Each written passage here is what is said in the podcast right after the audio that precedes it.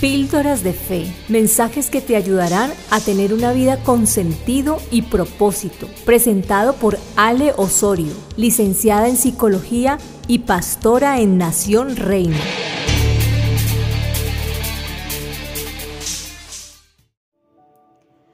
Hola, soy Carolina Ramírez y hoy estamos en nuestro día 35 de 40 días en su presencia y al día de hoy lo he titulado el legado de Rahab.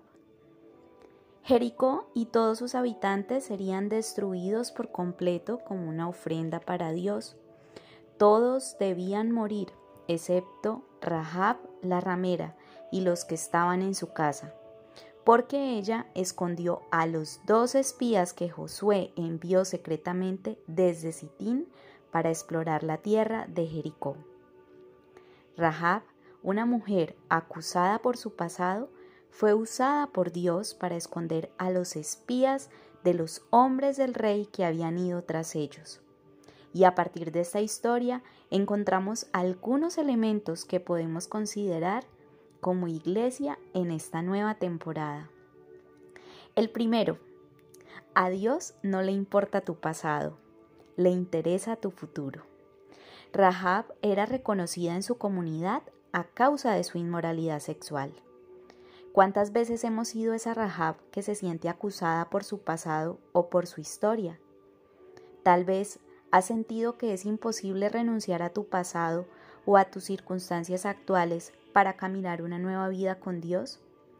En Miqueas 7:19 dice la palabra del Señor que Él volverá a tener misericordia de nosotros, sepultará nuestras iniquidades y echará en lo profundo del mar todos nuestros pecados.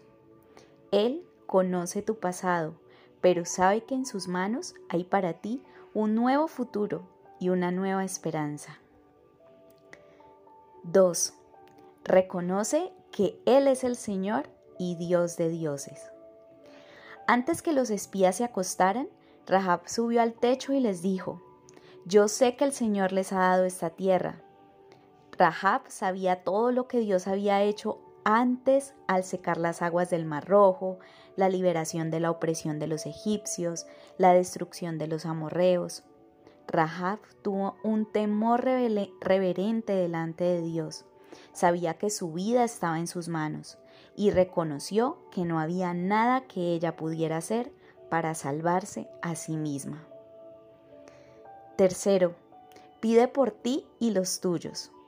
Rahab pidió bondad para su familia, intercedió por la vida de sus padres, de sus hermanos y de todos los que vivían con ellos. Rahab sintió la urgencia de pedir por su salvación y la salvación de los suyos. No olvides clamar hoy por cada persona que está cerca de ti que aún no ha escuchado el mensaje de la salvación. Este tiempo es una gran oportunidad para que tu familia pueda experimentar algo nuevo de parte de Dios. Jericó con todo lo que había allí fue destruido. Pero ¿qué crees? Rahab fue llevada junto con sus padres y hermanos y todas sus pertenencias a un lugar seguro fuera del campamento israelita. Y dice la palabra que hasta el día de hoy hay descendientes de Rahab que viven en Israel. Que Dios te bendiga.